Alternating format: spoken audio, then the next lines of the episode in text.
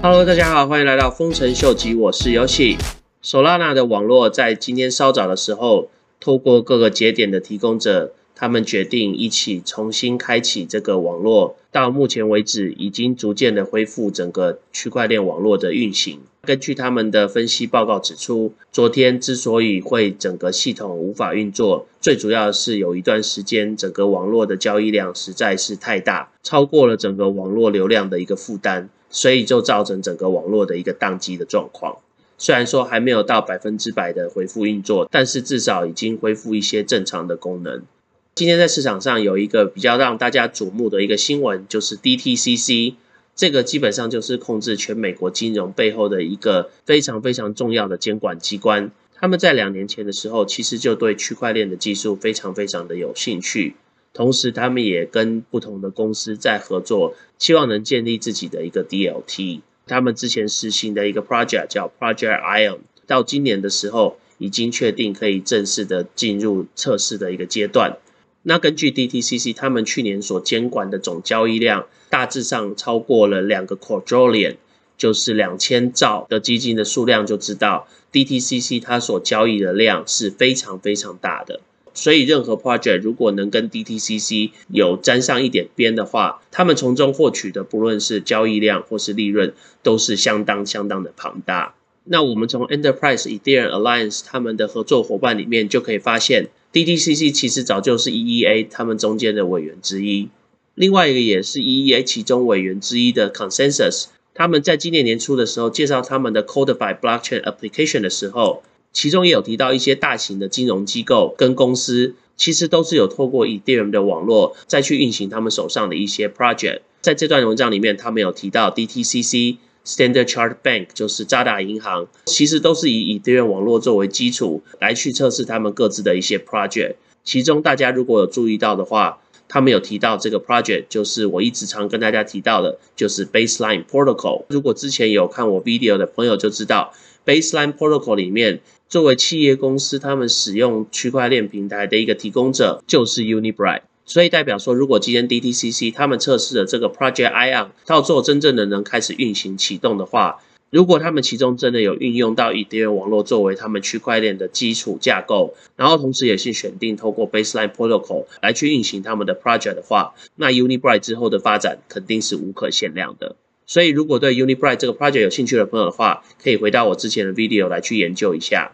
虽然说比特币这一阵子的价钱大概还是在四万五到五万之间震荡。但是如果我们从最近比特币平均的一个运算率来看的话，就可以发现说，最近比特币的运算力从六七月的最低点，目前已经慢慢回升，已经回复了大概到达了去年年底跟今年年初的一个水准。大家也可以注意到，比特币的价钱通常跟比特币的运算力是成正比的一个发展。所以如果比特币的运算力能够慢慢恢复正常的话，对之后比特币的价钱的成长或是再突破一个新高。肯定是有一定的帮助。然后，如果我们从比特币地址最近的一个活动量来看的话，可以发现说，比特币地址的活动性自从五月中开始就一直有下跌的一个趋势，然后在低点的时候一直持续到了大概七月中左右，直到七月底八月初的时候才开始有一个慢慢反弹的一个趋势。这个活动性的地址也在八月底的时候来到了一个相对的高点，紧接着比特币的价钱也就突破了五万。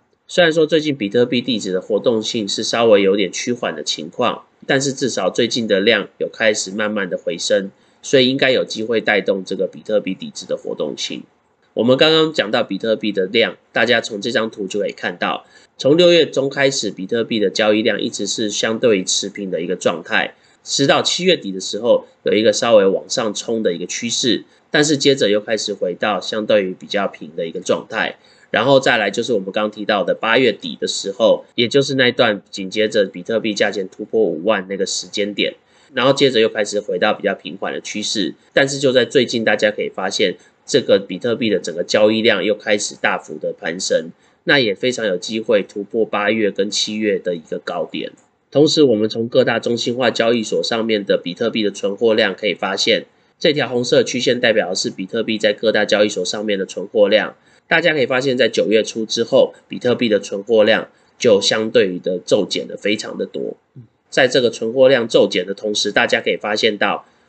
粉红色的这条线代表的是比特币的大户的存货量就突然的开始升高，表示说很多大户在过去的两个礼拜从中心化的交易所上面收购了大量的比特币。通常这样子的情况对比特币之后的涨幅是非常的有帮助的。我们从另外一个图形就可以看到，手上持有超过一百个到一万个比特币的比特币大户，他们手上持有的比特币在过去这几天又开始回复到大概八月底九月初的一个水准。所以如果继续按照这样子的趋势下去的话，比特币再继续突破五万，我觉得并不是那么的困难。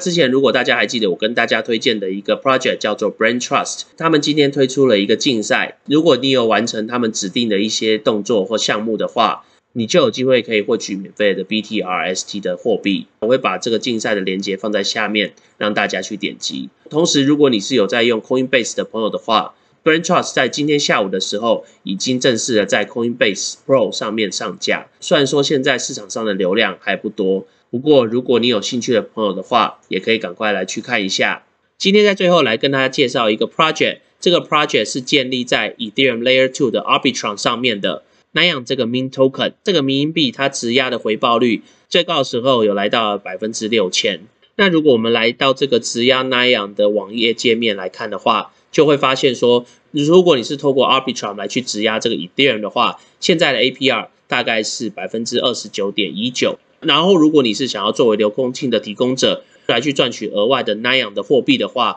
你可以透过 Sushi Swap 他们的流动池来去作为他们流动性的提供者。目前它的这个 APR 是来到了四千三百五十九点七七个 percent。如果你是单纯质押那样的这个流动池的话，目前的 APR 是来到两千三百四十四点五个 percent。大家可以看到，这个 TVL 已经来到了大概一点五个 billion 左右，相较于周末的高峰的两个 billion。虽然说有一点减少，但是相对于的还是相当相当的高。以目前那样的价钱，大概是一点一八七七左右。那根据那样它的 contract address，大概总共市场上会有一百个 million 的那样。那目前市场上的市值大概只有一千一百万。不过大家要记得，这个 project 它基本上是架构在 Arbitrum，就是 Ethereum Layer Two 上面的一个项目。所以如果你想要做任何的质押的动作的话，你需要先来 Arbitrum Token Bridge 这边，先将你的 Ethereum 存入到 Arbitrum 它的 network 上面，才有办法去运行。那如果你想要透过 Arbitrum 的网络来去做这些质押或是做这些流动性的提供者的话，在 MetaMask 上面需要打入的网络名字就可以取名叫 Arbitrum。